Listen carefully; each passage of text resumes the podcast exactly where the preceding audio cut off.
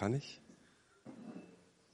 Wir müssen es immer gut timen, weil wir es aufnehmen für all diejenigen, die. Ich hab's, ich hab's an, ja. Für all diejenigen, die heute nicht dabei sein können. Genau. Gut. Das Thema lautet, wie kann ich beten? Und ich muss sagen, dass ich die ersten 20 Jahre meines Lebens mit dieser Frage keine Zeit verschwendet habe. Gebet war für mich irrelevant, war unwichtig. Gebet, wozu? Wozu denn eigentlich beten? Ne? Äh, doch dann hat sich was getan. Wenn ich über das Gebet nachdenke und ähm, mein, in die Bibel schaue, sehe ich was Faszinierendes im Neuen Testament. Jesus beruft einen Zwölferkreis, also zwölf Jünger, die er ganz, ganz eng bei sich haben möchte, die er prägen möchte, die er Freunde nannte und anschließend gesagt hat, ihr sollt rausgehen in die Welt und in meinem Namen diese Welt verändern.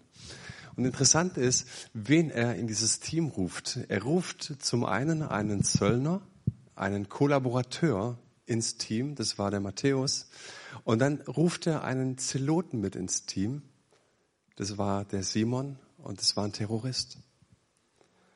Wie kannst du einen Terroristen, der aus Liebe zu seinem Land genau solche Zöllner, nämlich tagsüber mal Messer in den Rücken rammt, in ein Team holen.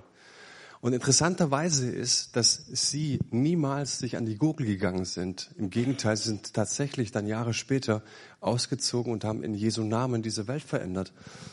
Fakt war, dass in dieser Person von Jesus etwas zu finden war, das Frieden gestiftet hat.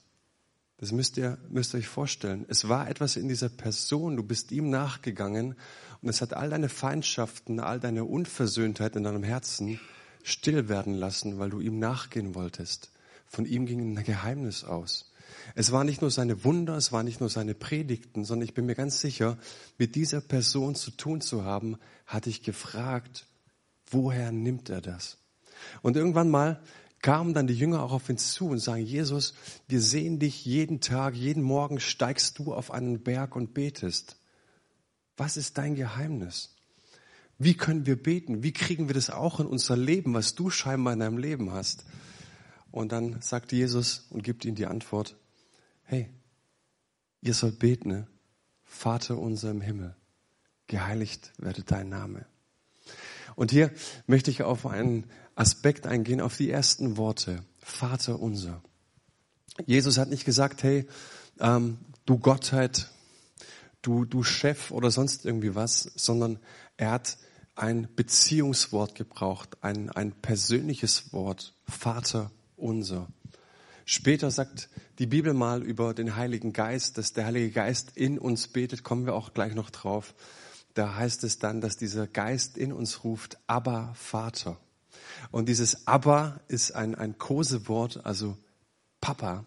Ähm, und es ist aber eine Lallsprache. Also nicht nur, ähm, ich würde auch noch Papa zu meinem Papa sagen heute, ja, mit fast 40. Aber dieses Abba ist eher wie mein Luca, der ist eineinhalb Jahre alt, der sagt immer Baba, Baba. Ja, also total vertraut. Und darum ging es Jesus. Er kam nicht und sagt, hey, ihr sollt also moralische Anweisungen an euch Christen fünfmal am Tag beten, sonst seid ihr Pfeifen. Nein, es geht um Beziehung zu unserem himmlischen Vater. Und wenn wir über Gebet nachdenken und wenn du äh, jetzt die restliche Zeit gar nichts mehr mitnimmst, dann, dann hoffe ich, dass du gehört hast, Gebet bedeutet Beziehungspflege mit unserem himmlischen Vater. Reden mit ihm, austauschen, meine Wut loswerden, mein Frust loswerden, immer wieder neu empfangen. Ja, es ist Beziehung und es ist also Beziehung pflegen und in Kontakt bleiben. Vielleicht hast du schon mal jemanden umarmt, der ganz stark nach Parfüm gestunken hat. Also du umarmst ihn, ja, und dann lässt du ihn wieder los und gehst weg und du merkst, du riechst nach ihm, ja. Und genau so ist es auch bei Gebet. Ähm, Gebet bedeutet, ich komme Gott ganz nahe und es geht gar nicht anders, als dass ich auch nach ihm dufte, ja, dass, dass ich etwas versprühe und in seinem Gegenwart merke ich, da kommt Freude auf, da kommt neue Kraft, da kommt Motivation auch für meinen Alltag. Ähm, noch ein anderes Beispiel. Es gibt einen Katholik, der hieß Henry Nouwen. Und ich mag diesen Mann sehr, weil er viel über das Gebet nachgedacht hat. Und äh, er beschrieb es mal in folgendem Beispiel. Beten ist wie, stell dir mal vor, es kommt eine ältere Dame, wird ins Altenheim gebracht von ihrer Familie, ja, so, oder abgestellt oder geparkt dort. Und in diesem Beispiel erwähnt er eine ältere Frau, die verstanden hat, dass in diesem Moment alles zusammenbricht. Sie wird aus ihrem Leben rausgerissen und die Endstation heißt Altenheim. Gefühlt für sie, sie hat alles verloren, was sie hatte. Aber in ihrer rechten Hand hielt sie noch eine Münze. Das konnte ihr keiner nehmen und das wollte sie auch nicht hergeben. Und so hat sie mit zusammengeballter Faust die zusammengehalten und diese Münze gehalten. Und es mussten zwei Leute ran, um diese zusammengeballte Faust zu öffnen, um ihr diese Münze rauszunehmen. Und so sagt Henry Nouwen, genauso ist es auch im Gebet. Wir, wir kauern an Dingen, wir kauern an unserer Vergangenheit, wir kauern an, an unversöhnlichen Dingen, vielleicht an unserer Geschichte, an unserer Biografie. Vielleicht kauern wir an irgendwelchen Arbeitskollegen, was auch immer uns beschäftigt. Ja, und wir merken es gar nicht, dass wir so zusammengeballte Fäuste haben, bis zu dem Moment, an dem wir beten wollen. Und dann merken wir, etwas hindert uns. Warum? Weil Gebet in erster, allererster Linie bedeutet, ich empfange. Und dafür brauche ich geöffnete Hände. Das ist Beten. Beten ist in allererster Linie nicht, dass Gott eine Leistung von mir braucht, sondern in allererster Linie lädt mich Gott ein. Öffne deine Hände. Und wir merken auch, dass das natürlich auch etwas braucht, ja, dass wir die Hände öffnen und uns dem Leben auch öffnen, ja, dass wir unsere ungelösten Fragen auch Gott hinlegen und dass wir zulassen, ne, dass Gott Punkte berühren darf in meinem Herzen, wo sonst normalerweise niemand hinkommt. Versteht ihr? Und wir merken, Gebet ist nicht einfach nur so, ach, jetzt sag uns mal, wie beten geht, sondern Gebet geht immer nur mit ganzer Seele, mit ganzem Herzen. So, Gebet ist Beziehung zu unserem himmlischen Vater. Ein weiteres Beispiel. Es gibt einen Vers im letzten Buch der Bibel, das ist die Offenbarung für viele ein, ein Buch mit sieben Siegeln. Ähm, und dort heißt es einmal, das ist eigentlich sehr verständlich, da sagt Jesus persönlich, siehe, ich stehe vor der Tür und ich klopfe an. Damit meint er unsere Herzenstür. Und es gibt einen Künstler, der hat sich die Mühe gemacht und dieses, hat dieses Bild einfach mal nachgemalt schön, da steht des Abends Jesus mit der Laterne sozusagen vor einer richtigen Tür.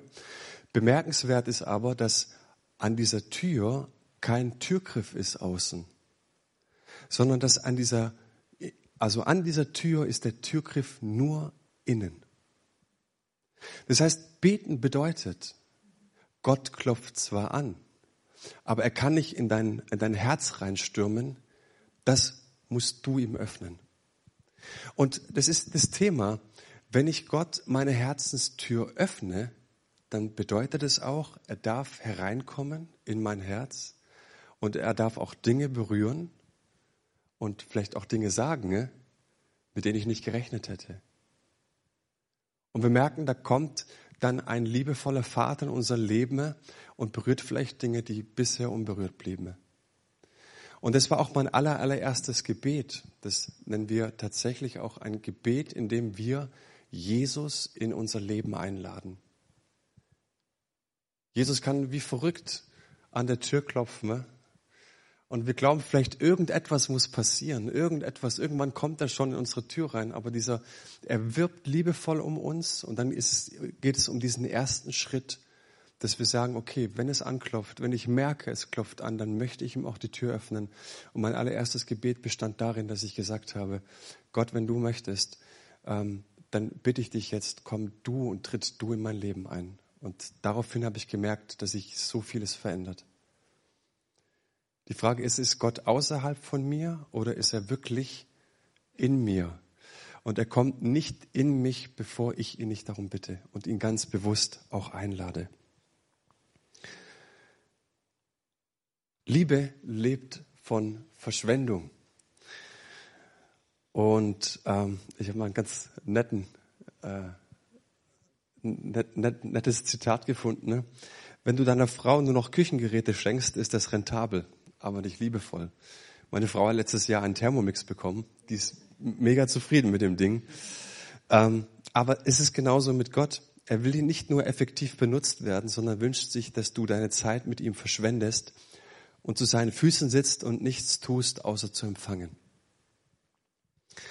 Gott ist nicht irgendwie so eine Gebetsmaschine. Und ich merke auch, ich habe momentan eine, eine, sehr stressige Zeit und ich merke, ähm, wenn mein Gebetsleben unrund läuft, laufe ich auch unrund. Ja. Und äh, in stressigen Zeiten, wenn du nicht mehr so stark die Zeit findest zu beten, merkst du, du beschränkst dich immer nur so, Gott gib mir und Gott pass auf mich auf und Gott schenkt uns einen guten Gottesdienst und Gott äh, versteht das so.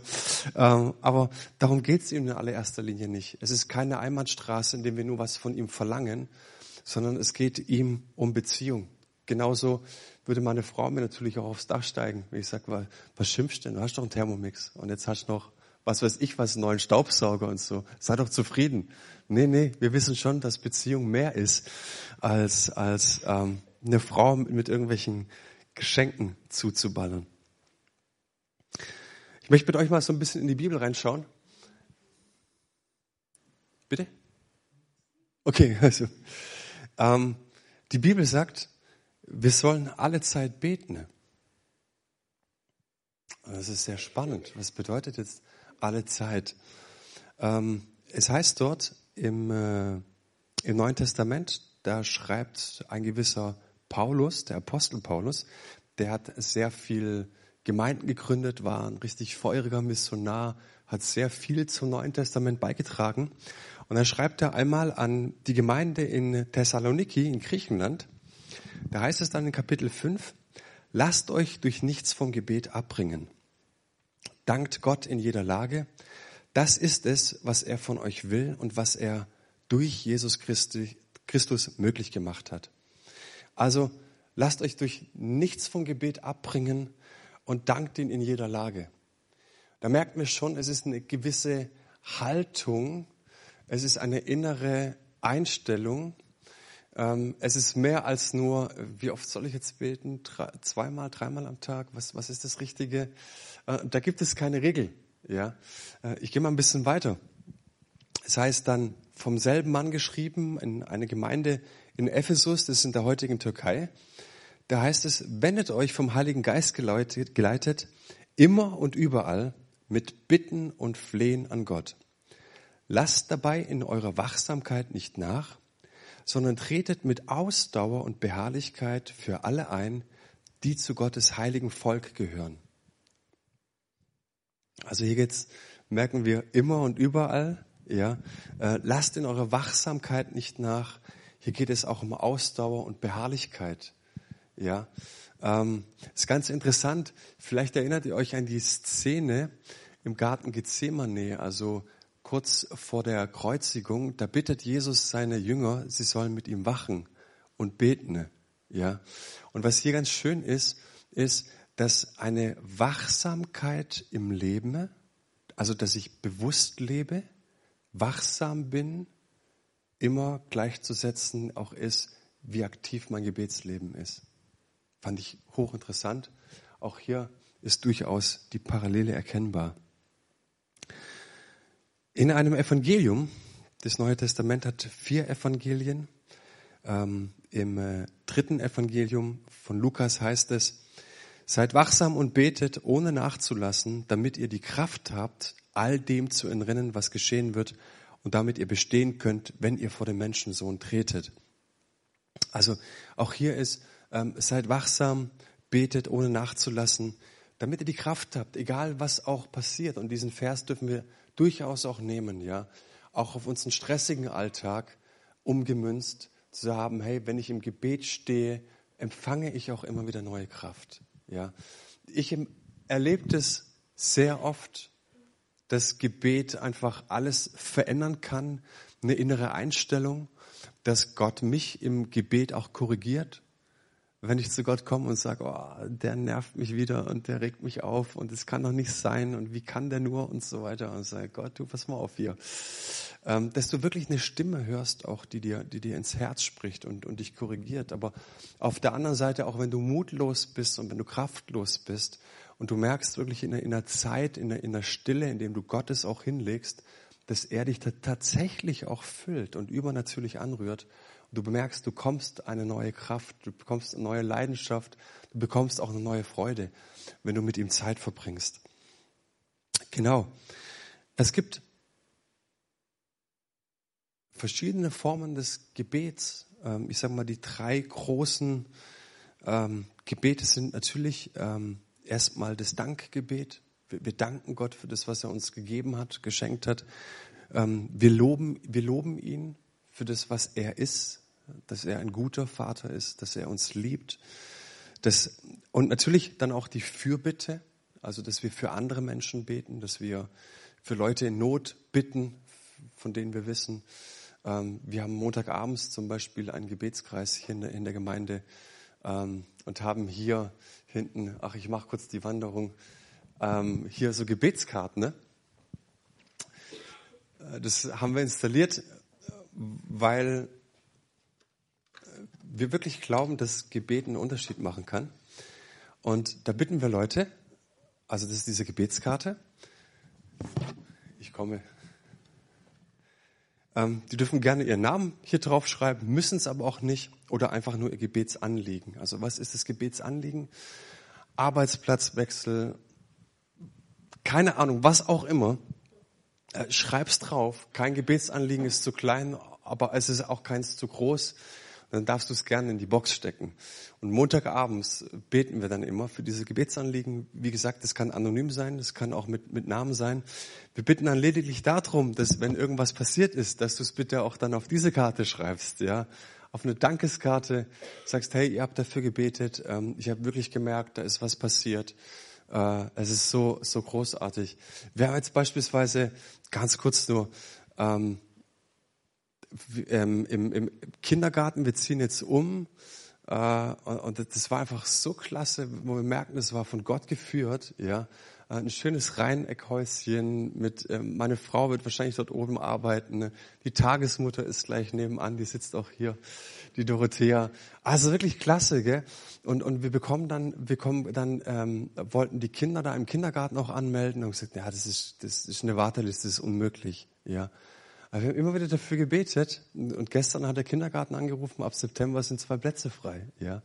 Das sind so einfach so Sachen, wo du sagst, hey, das ist, wir erleben es immer wieder, ja, und wo wir einfach nur sagen können, hey, preis den Herrn, er ist echt gut, er greift ein, er, er schenkt Gebetserhörungen.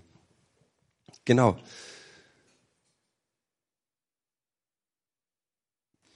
Und wenn wir, wenn wir lesen, ne, dass wir alle Zeit beten sollen, ähm, dann hört da bitte nicht diesen moralischen Appell raus. Wir müssen alle Zeit beten. Du musst. Gott verlangt es. Und wenn, er, wenn du es nicht tust, ist er stinksauer mit dir und enttäuscht auf dich. Nee, gar nicht. Wenn hier steht, betet alle Zeit, höre ich hier raus, Gott ist 24 Stunden, sieben Tage die Woche bereit, mir zuzuhören, bereit, auf mich einzugehen sehnt sich nach mir, wünscht sich und freut sich, wenn ich komme und zu ihm bete und ihm wirklich mein Vertrauen auch hinlege. Ähm, und, und so äh, verstehe ich es, wenn ich mal eine stressige Zeit habe zum Beten, habe ich keinen himmlischen Vater, der oben richtig sauer auf mich ist, sondern er sagt, Mensch, schade, hey, du lässt dir wirklich was entgehen. Ja. So kommt es immer darauf an, wie wir, wie wir Gott auch tatsächlich sehen. Äh, es gibt ein Mann, der hat mal was ganz Tolles geschrieben. Ne? Der sagte, für Christen sollte das Gebet wie Atmen sein. Man muss nicht nachdenken, um zu atmen, weil die Atmosphäre auf unsere Lungen Druck ausübt und uns quasi zum Atmen zwingt. Daher ist es anstrengender, die Luft anzuhalten, als zu atmen. Im Vergleich, wenn wir in die Familie Gottes hineingeboren werden, treten wir in eine geistliche Atmosphäre, in der Gottes Präsenz und Gnade Druck ausübt, beziehungsweise Einfluss auf unser Leben hat. Das Gebet ist die normale Reaktion auf diesen Druck. Als Gläubige halten wir uns alle quasi in der göttlichen Atmosphäre auf und atmen die Luft des Gebets. Fand ich einen ganz schönen Vergleich. Ähm, ich glaube nicht, dass irgendjemand heute darüber nachgedacht hat, wie er atmen soll. Gehe ich richtig davon der Annahme aus. Äh, und so sagt, sagt er hier, hey, für die Gläubigen darf es auch so sein. Das, das, irgendwann mal denkst du gar nicht mehr drüber nach, wie viel du betest, sondern du merkst, du darfst den ganzen Tag über in Kontakt zu deinem himmlischen Vater sein. Und es beschenkt dich.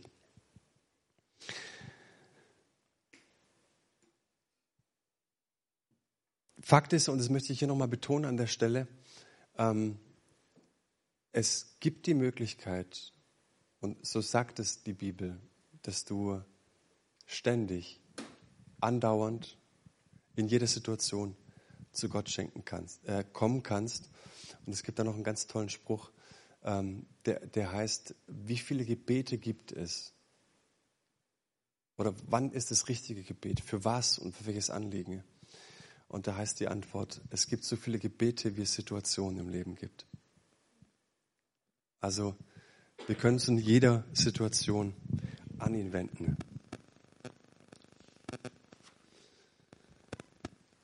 Ich über, überspringe mal ein bisschen. Ähm, es gibt eine ganz nette Geschichte im, im Neuen Testament. Da sagt Jesus seinen Leuten, seinen Freunden, die mit ihm unterwegs sind, und gibt ihnen da ein Beispiel und erzählt da von einer älteren Dame, die von einem Richter kommt und die ganze Zeit nervt diesen Richter. Verschaff mir Recht, verschaff mir Recht. Und eigentlich hat der Richter mit diesem alten Weib überhaupt nichts zu tun und ist einfach nur eine, die nervt einfach nur, ja. Aber Jesus sagt, hey, mach's genau so wie dieses alte Weib.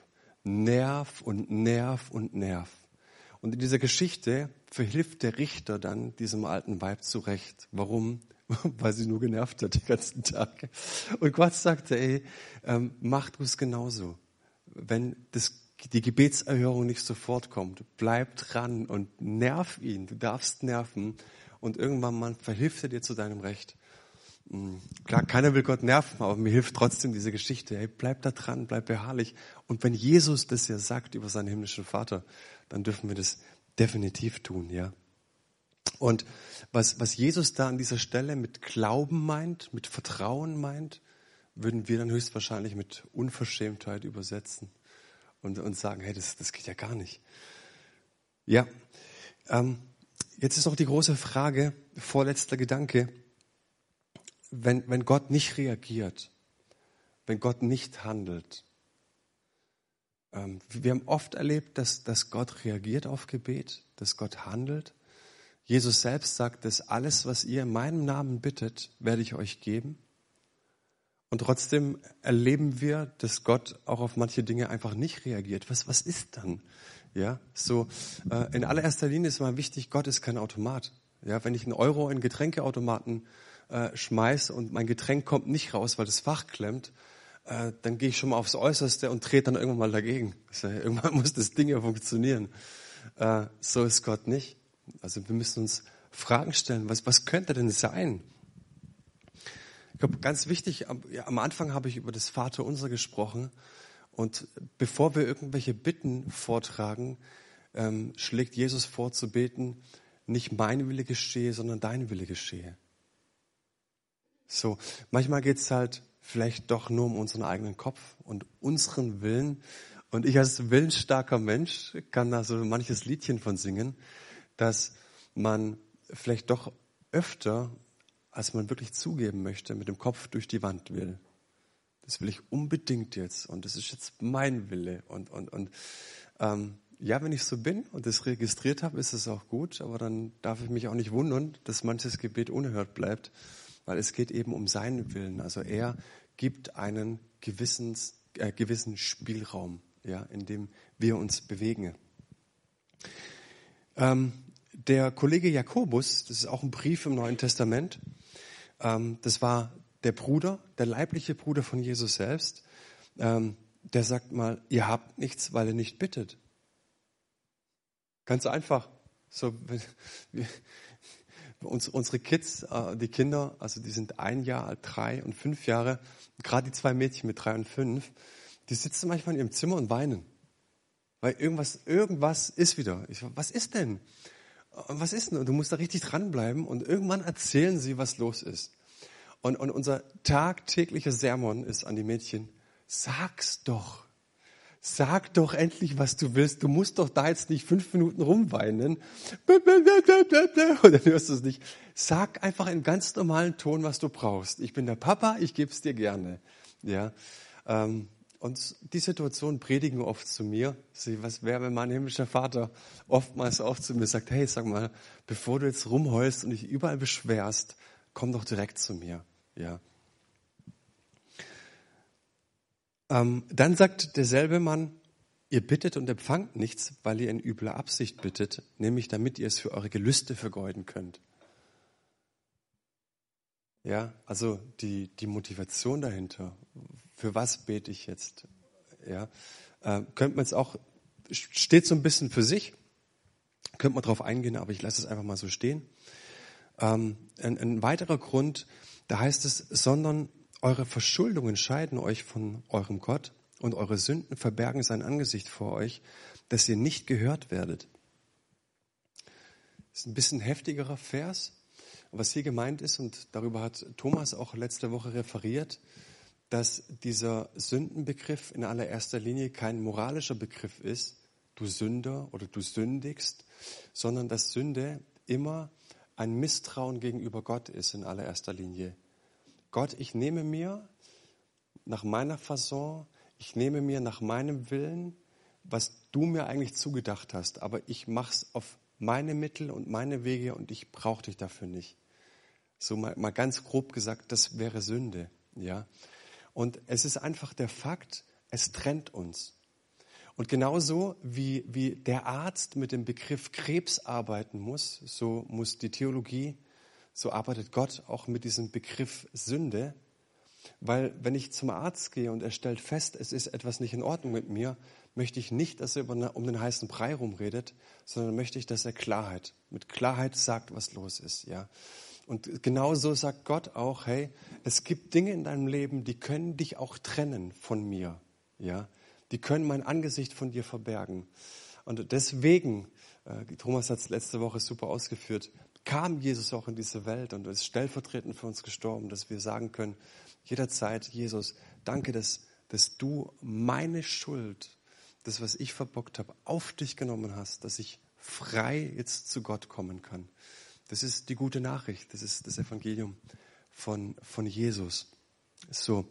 Er kam, könnten wir ganz grob sagen, um den Weg zu Gott frei zu machen. Es gibt, es gibt eine Himmelsleiter. Aber die Himmelsleiter ist nicht so, dass der Mensch diese Leiter an den Himmel anlegt, an eine Wolke und hochklettert, sondern es ist genau andersrum. Die Himmelsleiter kam von oben nach unten. Ne? Jesus wurde Mensch und hat uns geholfen, den Weg zum Vater zurückzufinden. Das ist die Richtung. Und zu guter Letzt, Jesus fragt, was soll ich dir tun? Jesus selbst war unterwegs und ging auf einen Blinden zu, ging auf einen Lahmen zu und er war Gottes Sohn. Und er wusste ganz genau, was mit den Leuten ist. Er sah in ihr Herz, er, er kannte ihre Geschichte, er weiß um ihre Seele und trotzdem geht er auf die Leute zu und sagt, sag mal, was soll ich dir tun? Warum? Weil es so wichtig war, dass Menschen selber definieren können, in Worte packen können, wo ihr Schuh drückt, was der Schmerz wirklich ist. Das heißt, es ist die Herausforderung auch bei uns, in Worte zu fassen, ne, was uns beklemmt. Und daraufhin hat Jesus dann Wunder getan und geheilt und hat Menschen angerührt und ihnen weitergeholfen. Ja. So, aber auf diesen, immer wieder auf diese Frage hin, hey, kannst du konkret beim Namen nennen, was dich wirklich am Leben hindert? Stark, ne? Also in einer Frage merkst du, einer, der dich unendlich liebt, aber der auch ein wunderbarer Psychologe und Seelsorger ist, ja. So, ähm, und wenn er nach deinem Herzen greift, dann lass dir gesagt sein, dann möchte er dich ganz heilen. So, er macht ganze Sache. Und zu allerletzt über das Thema Gebet. Wir haben über 350 Bibelstellen übers Gebet. So ist immer herausfordernd, in einer halben Stunde darüber zu sprechen.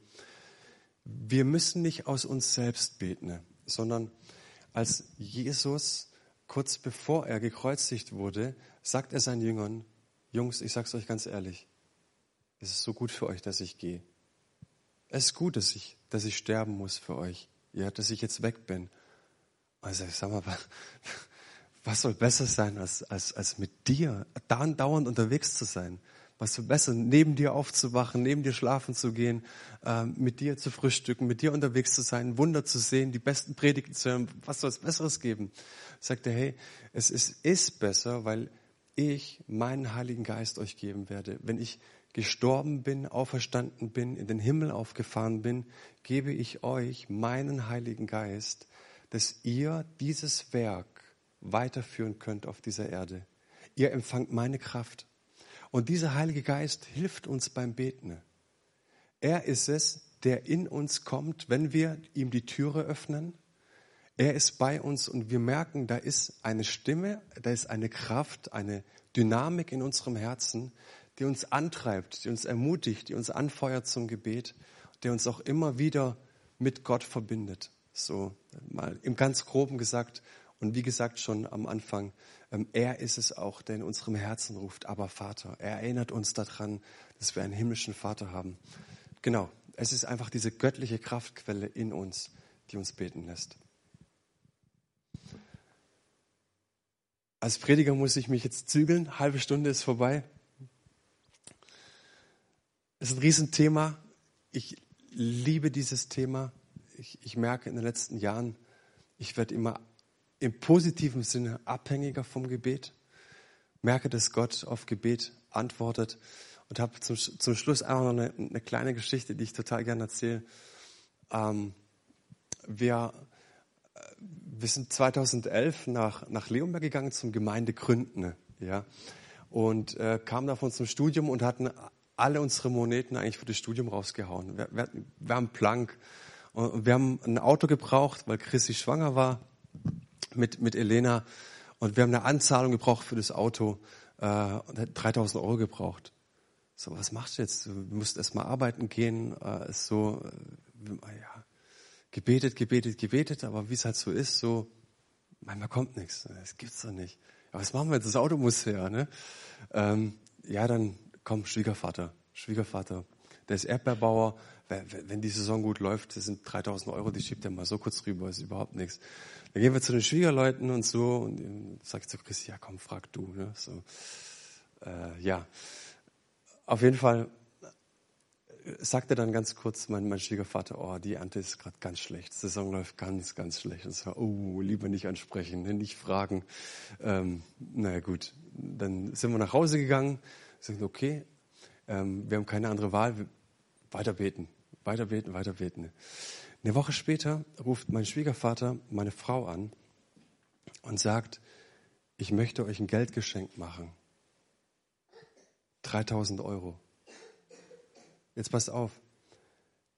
Meine Frau hat vier Schwestern. Also sie sind fünf Schwestern insgesamt. Er sagt, ich habe ein Erbe bekommen von seiner Großtante, 15.000 Euro. Er möchte jeder Tochter 3000 Euro schenken. Also das sind so Sachen, die haben mich echt vom Hocker gehauen. Aber ich sage, wir könnten so vieles berichten, wo, wo, wo wir einfach denken, jetzt im Moment äh, denkst du, wo ist Gott, ja? Aber bleib da dran, bleib dran und, und wir haben es so oft erlebt. Genau, jetzt muss ich aber echt Amen sagen. Ähm, wir gehen jetzt runter, wenn ihr möchtet, in die, in die äh, ja, ins Untergeschoss, in die Katakomben und können dann über dieses Thema sprechen, diskutieren, Fragen stellen, was auch immer. Gut, bis gleich.